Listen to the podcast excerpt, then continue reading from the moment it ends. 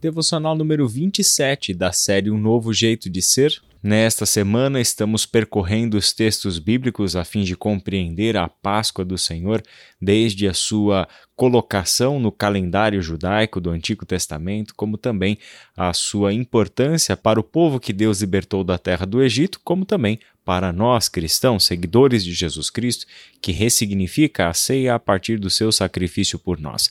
O texto de hoje é Êxodo capítulo 12. Nós faremos a leitura do verso 1 ao 11 e depois o versículo 14.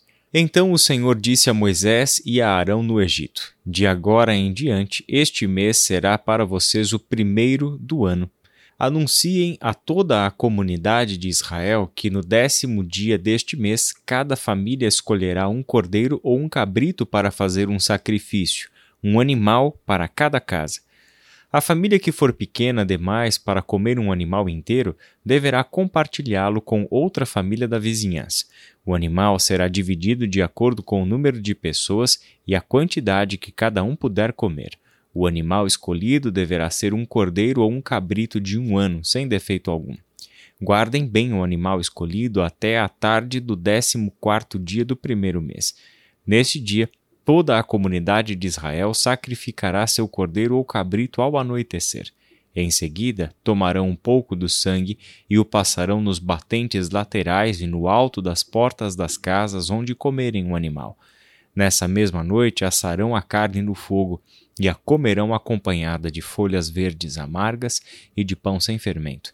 Não comerão a carne crua nem cozida, o animal todo, incluindo a cabeça, as pernas e as vísceras, deverá ser assado no fogo. Não deixem sobras para a manhã seguinte. Queimem o que não for consumido antes do amanhecer.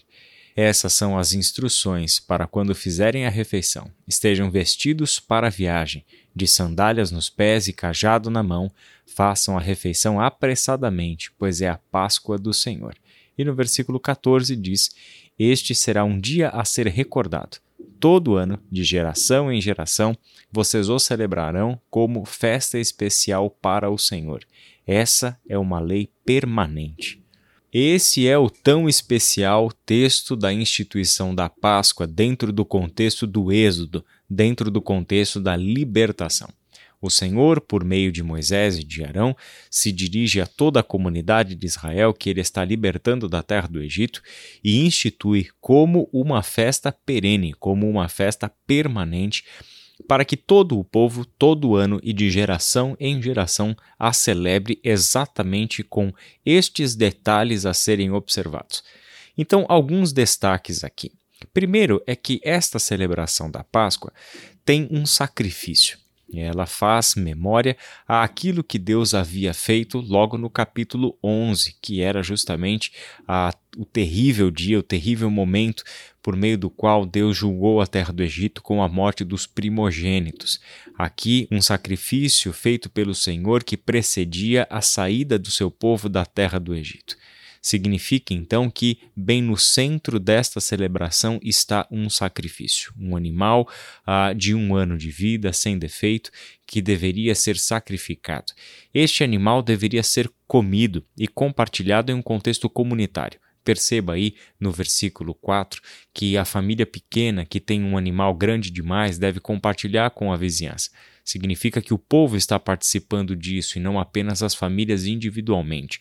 Todos estão fazendo isso juntos e certamente cada família sabe uh, o que pode comer e o que consegue comer. Fala também de abundância, de fartura, é a quantidade que cada um puder comer. Não é apenas uma, um pouquinho de comida, mas o quanto uma pessoa aguentar comer daquele animal.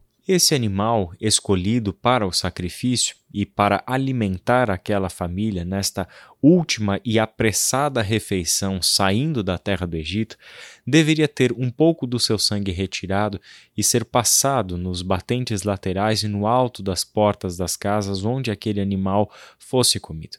Isso é uma referência à proteção do Senhor, uma vez que onde houvesse o sangue de sacrifício naquelas portas, nos umbrais das portas, o anjo do Senhor não passaria e aquela família estaria protegida quanto aos seus primogênitos, a vida seria preservada. O sangue do animal de sacrifício preserva a vida. É por meio dele que a vida é preservada. Um outro elemento importante aqui é, são os outros elementos que aparecem. Né? Ele fala no versículo 8 que a carne deve ser assada pelo fogo. Isso é uma boa notícia para quem gosta de churrasco. A Páscoa judaica é um churrasco. A carne não poderia ser comida nem crua e nem cozida, mas deveria ser feita no fogo, preparada no fogo. Então é churrasco mesmo. Né? E essa carne assada deveria ser acompanhada de folhas verdes amargas e de pão sem fermento. Então, há, há todo um, um, ritual aqui, né? Porque além destes elementos simbólicos, né, como as folhas verdes amargas e o pão sem fermento, traz aqui também uh, uma vestimenta apropriada para a celebração da Páscoa, que é estarem vestidos para a viagem né, de sandálias nos pés, o cajado na mão e, e, comer aquela refeição quase que como uma representação dramática, teatral, de que aquele povo, de geração em geração, anualmente se vestiria para a viagem e com aquelas vestes, sandália, cajado na mão, este povo participaria da celebração da Páscoa. Comeriam juntos o cordeiro ou o cabrito é, assado no fogo, preparados para a viagem, lembrando que aquela era a refeição apressada, porque o Senhor estaria tirando o seu povo às pressas da terra do Egito. Aqui então nós temos na Páscoa uma festa profética. Este povo haveria de fazer tudo isso antes mesmo de que acontecesse a libertação. Você pode notar que no texto do Êxodo, ah, lá no versículo 31 do capítulo 12, é que este povo de fato começa a ser libertado do Egito propriamente dito porque é a noite em que o faraó ordena que Moisés e Arão saiam dali com o povo, né? Então devem sair da terra do Egito e levar embora tudo que tinha que ser é, levado embora. Essas instruções para um, uma celebração da Páscoa têm tudo a ver com o que Deus estava para fazer no meio do seu povo e como ele libertaria o seu povo da terra da escravidão, da terra do Egito. Este é um aspecto profético muito importante. Eles deveriam fazer uma festa de libertação antes de serem libertos. Preparação para essa festa já era uma antecipação do que estava por vir, daquilo que o Senhor haveria de fazer na sua história. E estabelece essa festa como um decreto perpétuo. Olha que interessante. Deus já está dizendo para o povo o seguinte: esta é a festa que vocês deverão fazer de geração em geração, como um decreto perpétuo, e exatamente com estes detalhes, porque estes detalhes é o que trazem à memória de vocês como eu libertei vocês da terra do Egito, da terra da escravidão antes mesmo desta libertação acontecer. Deus já está dizendo que todas as gerações seguintes, que são as gerações dos libertos, daquele que Deus tirou da terra do Egito, deverão participar da mesma experiência daquelas pessoas que naquele dia estiveram no Egito e foram literalmente libertadas pelo Senhor da terra da escravidão. Isso é muito marcante, porque a Páscoa é para este povo uma recordação anual não só daquilo que Deus fez, mas de quem eles são. Eles são o povo liberto de Deus. Eles estão conectados com aqueles escravos que viveram no Egito e que foram tirados de lá pela mão forte do Senhor. Então, sempre que este povo celebrava a Páscoa, eles traziam isso à sua memória. A experiência deles de comer a Páscoa daquele jeito, com um cajado na mão, sandálias nos pés, como se estivessem prontos para viajar, conecta-os àquela experiência de libertação que Deus havia dado para o seu povo lá no Egito.